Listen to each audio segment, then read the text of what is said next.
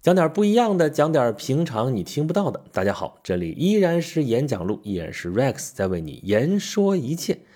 前一段时间啊，我去看了一个展览啊，是有关于日本浮世绘的。日本浮世绘，我相信大家都听到过啊，就是日本最有特色的绘画作品就是浮世绘啊。我也是久闻其名，也在艺术史啊或者什么书上面看到过一些印刷品。但是这不是展览来了吗？展览展的都是真品啊。我之前不是说过吗？啊，就是看画。还是要看真品啊，那体验绝对是跟你看印刷品不一样的啊。那这次来了一百多幅日本浮世绘作品啊，里边还有那幅著名的神奈川冲浪里，就是这幅画啊，已经大家熟悉到什么程度啊？就算是你这个名字听上去不是那么熟悉的话，但看到这幅画，你一定会觉得哦，我见过。就算你没见过的话，你在手机上打一个 emoji，就是那种。表情符号嘛，尤其是你用 iPhone 的话，打那个浪啊，就海浪，或者你翻一翻里边找那个海浪那个图标，那个浪头就是从这幅画里边来的啊。所以啊，这我得去看看啊，兴冲冲的买了票我就去了。结果到那儿一看，哎呀，还是印刷品，而且全是印刷品。不过。人家主办方没蒙人啊，来的的确都是真品，那怎么又都是印刷品呢？哎，因为浮世绘啊，本来就都是印刷品啊，也有手绘的作品，但主要都是印刷品。所以，什么是浮世绘啊？浮世绘其实就是日本的风俗画。注意啊，它是版画，这是日本江户时代兴起的一种独特的民族艺术啊。江户时代是什么时代呀？其实就是德川幕府时代啊。我们对日本历史可能大家比较熟悉的是日本战国时代啊，一说就是战国三杰啊，织田信长、丰臣秀吉、德川家康。对对对对，最后是德川家康啊，笑到最后的是德川家康，他老人家他的最大的本事就是能忍能活啊，把那些大佬全都熬死了之后。最后天下是他的啊！一六零三年，他当上了征夷大将军啊，把他的幕府设在了江户城，江户城就是现在的东京嘛，所以这个时代就被称为江户时代啊。那么这个时间是一六零三年到一八六八年，一六零三年说了，这是开了个头，一八六八年那就是明治维新啊。所以这段时间啊，两百多年的时间，你看相当于是什么时候呢？一六零三年，中国还是明朝呢，已经是明末了啊。一六四四年，明朝灭亡，进入清朝了啊。那么后面啊，其实这两百多年主要都是相当于中国的清朝时期。这个时期啊，战国时代已经过去了啊，天下太平，不怎么打仗了，而且德川幕府闭关锁国啊，把日本老百姓就关在日本本岛的这儿过日子吧。经济发展，生活丰富，那么精神世界也开始变得多彩起来。于是这个时候诞生了浮世绘，这种绘画艺术上面画的就是市井百态啊，因为市民生活兴起了嘛。那么浮世绘就是典型的花街柳巷的艺术。江户时代的画师啊，把人们的日常生活风景和演剧等等方面的内容刻在木板上面，然后印出来。这就是浮世绘，所以你听这个描述，你就能知道啊，它是版画，它用的技术就是咱们之前讲过印刷术，对吧？用的就是雕版印刷术，只不过它因为是彩画，它不是用一种颜色，所以就不是一块板，能有多少块板呢？能有十几块板啊！它那个颜色啊，不是我们现在的四原色，对吧？CMYK 啊，每一个多少网点多少色值，然后就这么印出来，不是那样的啊！它很多种专色，很多种套在一起，有的甚至是重叠在一起，两种颜色晕在一起是一种另外的颜色。这里边有非常复杂的工艺啊！但你听这个过程，基本上就是得有原画师把这个画先画出来。他画的时候啊，先是勾勒这个线条，也就是只有墨色。然后呢，上色吗？别着急啊，先要送审啊。江户时代这是幕府统治，幕府有专门的机构要审查这些画作啊。审查内容通过了之后，幕府盖上合格的印记，这个画才能接着走下面的流程啊。审过了，交给雕版师啊。雕版印刷嘛，要拿这个图过来啊，反贴在木板上，雕出这个图案，这个就是墨板。然后要把这个墨板交给刷版师，刷版师拿这个墨板印吧，印出那么十几二十张来啊，就根据你要用多少颜色，你就印多少张。然后原画师在这个纸上啊写啊，这是什么颜色啊？这是什么颜色？这是什么颜色？然后再交给雕版师去刻，每一种颜色刻一个版啊。等着所有这些墨版、色板都齐了，刷版师在那儿一色一色的印，一色一色的印，印那么十几二十次啊。最后出来那个成品，就这样出来最后的那个色彩的那个效果啊。我去那儿不是看原画吗？啊，也是印出来那个效果，那真的是还是挺让人叹为观止的哈。浮世绘特色就是用色特别的大胆啊，非常的浓艳，而且这里边有很多的渐变色啊。你说渐变色，咱们现在印刷的话好像好弄啊，反正全都是墨点儿，全都是网点儿，就印呗啊。有一个纸你计算直接喷着机器印的，但问题它是雕版出来的哈，雕版你知道一块板只有一个颜色，它要出那个渐变的效果。那得一块板一块板的这么印出来啊！当然它有一个原则啊，色彩有重叠，重叠的部分由淡而浓，由小而大。那渐变色呢，一色一色一色这么摞起来印，印出那个渐变的效果啊！这次展出最重要的两幅作品都是葛饰北斋的啊，一张就是刚才咱们说的那个是奈川冲浪里，这不是老爷子画的《富岳三十六景》里边的其中一幅吗？画的是富士山啊，另外一幅画的富士山。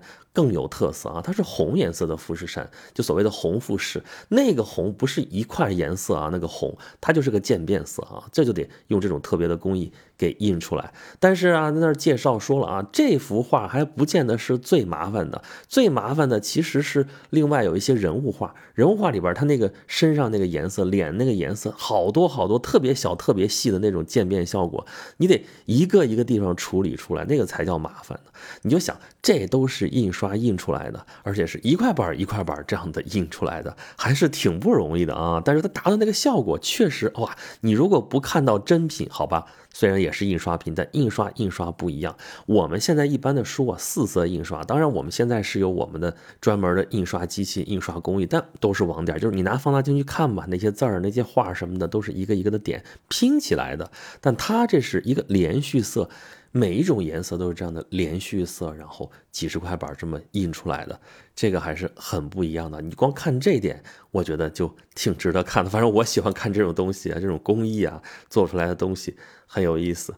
那么好吧，你要不爱看技术方面的东西，你就看画本身嘛，本来就是来看画的。那这浮世绘里边画的是什么呢？其实早期画的这个题材啊。很集中，就是美人图，就美人画嘛，还有一些甚至就是春宫画。但是后来啊，这个题材就越来越多了啊，有所谓的花鸟绘，画花鸟的嘛；武者绘，画武士啊；历史画，画历史故事；玩具绘，相扑绘，还有以时事为题材的讽刺画，还有所谓的死绘，死绘是名人去世之后的那个肖像画，就相当于是遗像了，等等等等吧。就我们这回去看的那个展出的一百多幅里边，就是。各种各样的啊，人出去游玩，各个地方那地方的风景，那地方人怎么玩，还有一些贵族行乐，以及一些民间故事啊，怎么讲述，很多都是连环画，还有漫画。对，其实现在的漫画里边，日本漫画尤其是啊，有很多浮世绘的影子啊。那浮世绘，浮世绘啊，就这么叫，日本汉字也这么写，啥意思呢？其实就是人世间的生活百态啊。人们生活在现世当中啊，尘俗人间漂浮不定，那人应该过什么样的日子呢？及时行乐吧。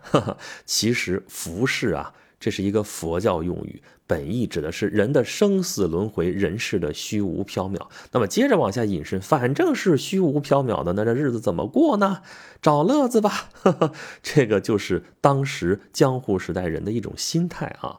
江户时代有一位作家啊，钱景了义，这是个和尚，他在《浮世物语》里边就写道：生活是为及时行乐，将注意力集中在欣赏月亮、太阳、樱花和枫叶之美，尽情欢唱，尽兴饮酒，将。自己投入沉浮的尘世，即使面临贫困，也不用在乎，不用沮丧，只要学飘刮，随波漂浮。这也就是我们所谓的浮世。那么现场有一段英文的话在那儿摆着啊：Life is to make merry while you can, even while confronting poverty. You will not spare a glance for and be depressed.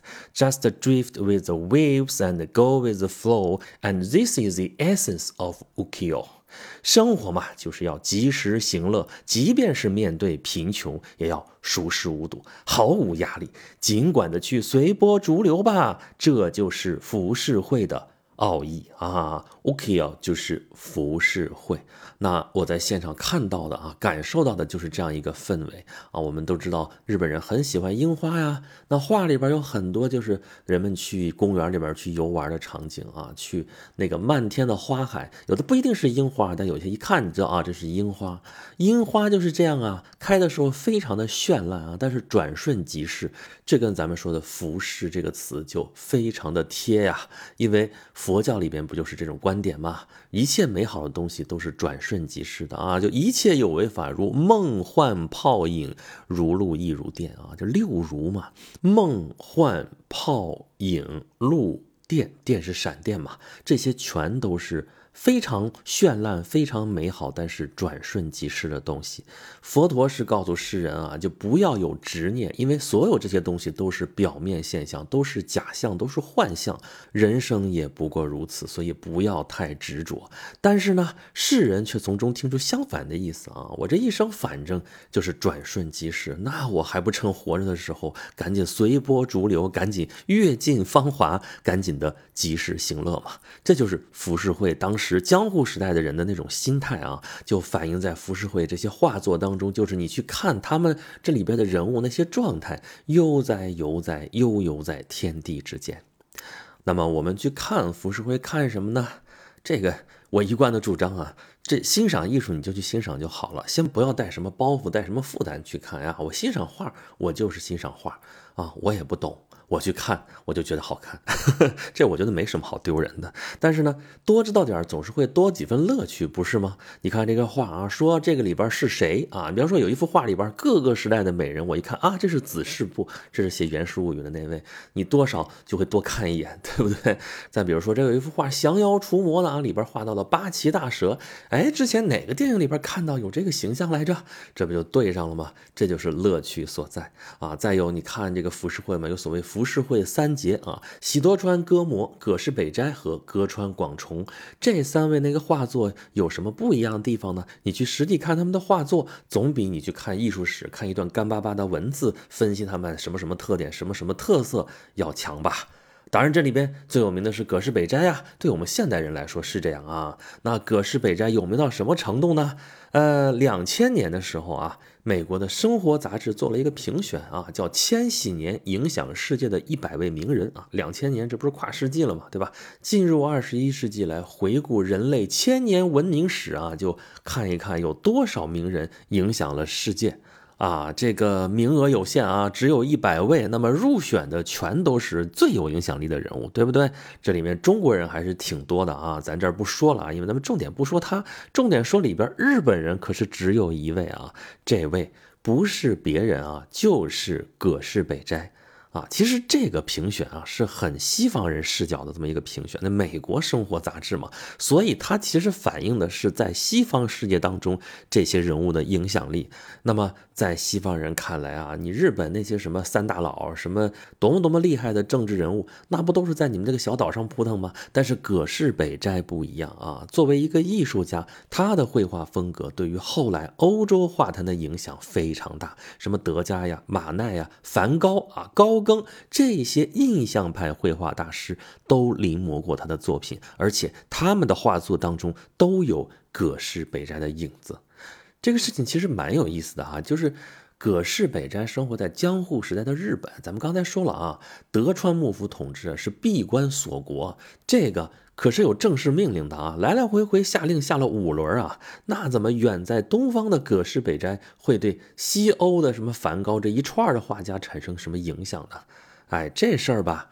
闭关锁国也不是把整个日本全都给封起来啊，总要留个口子。这口子一方面得跟中国贸易吧，另外一方面啊，跟西方殖民者还是有贸易来往的啊。但是仅限于荷兰，仅限于长崎这一个地方啊。那么来自日本的货物运到西欧，这个包装纸啊，很多就用的浮世绘那个画，这样。日本的浮世绘就传到了欧洲，那比如说像梵高这样的画家就接触到了日本浮世绘啊。对了，梵高是哪儿人啊？梵高不就是荷兰人吗？啊，当然他是在安特卫普接触到了日本浮世绘，这比利时啊，比利时跟荷兰这不就紧挨着吗？那后来他在巴黎期间又收集了大量的日本浮世绘相关作品，有这么几百幅吧，用这些作品装饰自己的画室，同时他去临摹这些浮世绘，把它们画成油画，学习这里边的构图跟色彩。那在接触浮世绘之前，你看梵高那些画作啊，都普遍的比较阴郁，但是。接触浮世绘之后，你看他那些画啊，那颜色马上就亮丽起来了。你看向日葵，大家喜欢不就喜欢的那种丰富鲜艳而又令人愉悦的色彩吗？在这之前啊，西洋绘画的这个主流，这不就是从文艺复兴出来的这个传统吗？充分运用透视法呀，近大远小嘛，非常的写实。你比方说，你看梵高，这不是荷兰人吗？不是还有所谓荷兰画派吗？啊，画小市民的生活，画的也是很写实。但是梵高从日本绘画里边看到不一样的东西啊，色彩是一方面啊，构图都很不一样啊。日本艺术家不管你什么近大远小，不管你什么透视法啊，什么东西重要，不管是人物还是什么东西。吧，我给你搁到前景，给你放的大大的啊，就不成比例的大呀啊，这个空间排列这个关系啊就很有趣。梵高就从里边吸取了很多的营养啊。他自己说啊，他给他的弟弟写信嘛，给他的弟弟亲爱的提奥经常写信，对吧？他信里边说，我在这里生活的越来越像一个日本画家，与自然靠得如此之近，就像一个小工匠。如果这么好的天气一直持续下去，这儿就比画家的天堂还要美好。这儿。简直就是日本。他还有一句话说：“我的一切作品都是以日本艺术为根据的啊。”这应该说是对日本版画的最高的一个赞誉了。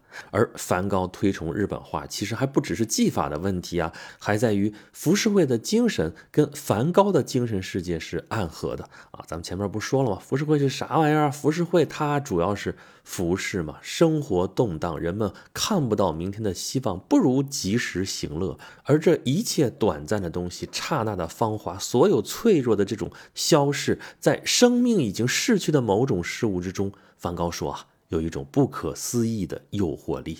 梵高的这些描述啊，恰恰就是日本浮世绘里边这种服饰啊、这种物哀啊这样的感情、这样的情绪，这就是他所谓的庄严的悲哀，这种深深的能够打动人心的东西。那么我们回过头来再来看啊，梵高最著名的一幅画是《星月夜》，对吧？Starry Night，歌里面也是这么唱的呀，Starry Starry Night，对吧？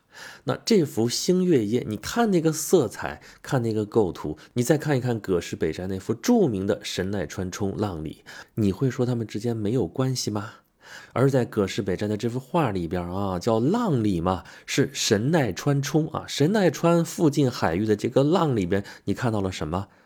小小的富士山，对吧？这富士山本来挺大的，然后在前景的这个巨浪衬托之下，显得那么的小。反过来，那浪得有多大？而在这么巨浪当中，有三条船，那船在这惊涛骇浪当中，那是怎样的一种状态呢？这个大家自己去解读吧。可是就是这样画尽了人间芳华的浮世绘，在进入近代、进入现代之后，居然就消亡了。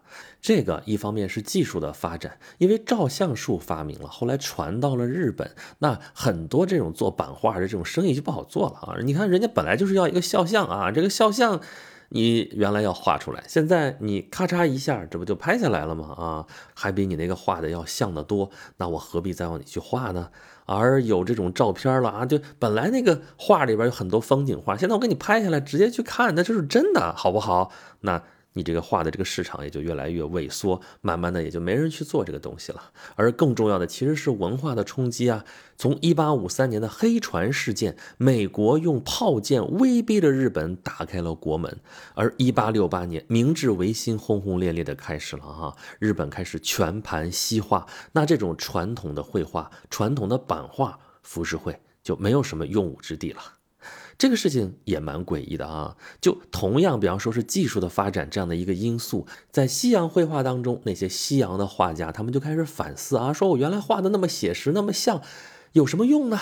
照相机咔嚓一下拍的比我像多了啊，那我应该画什么东西？你看日本画啊，就不是这样的；你看埃及的壁画呀，也不是这样的。那我们是不是也可以从里边获得什么灵感呢？由此开创了不同的流派，但是启发了他们的日本画、日本浮世绘却走向了示威，这事情还是蛮吊诡的啊。不过浮世绘并没有死掉啊！你看，我们去看展览，这不是还能看到原画作吗？而浮世绘的精神在西洋画当中影响了印象派那一批的画家，而这些画家又影响了后来人，所以葛饰北斋在西方文化的这个语境当中才有那么大的影响力嘛。而我们现在看到的日本漫画，其实里边还有很多日本浮世绘的影子，所以真正的艺术是不朽的。这正像我在展览当中看到的一幅画。丰原周春的《东京名所之内两国桥大花火之真图》，画的是连接日本古时候两个藩国武藏国和夏总国的两国桥之上，人头攒动，大家都出来看漫天的花火。画中的这座桥已经重修了好多遍了啊！就在这幅画的旁边，还有一幅画，画的也是这座桥，但那是他重修之前的样子。而时至今日，每年在这个桥这个地方仍然会举办花火大会，这个传统一直传到了今天。但是尽管沧海桑田，我们通过这小小的浮世绘画作，仍然可以看到定格了的当时的场景。那时人们的喜悦，那时整个氛围的欢畅，都仍然能够真切地传达给我们。这应该就是艺术的力量吧。好了。感谢大家收听今天的演讲录啊！大家如果想去看这个展览的话，大家可以去看啊，一直展到五月六号。真正的艺术，你值得去看真品。如果大家想收听更多 Rex 讲述的故事，欢迎大家到微信上来找我。公众号、小程序、视频号都叫演讲录，还有一个公众号叫做轩辕十四工作室，里边可能会不定时的发一些原创的文章。好了，这期节目就是这样，咱们下期再见。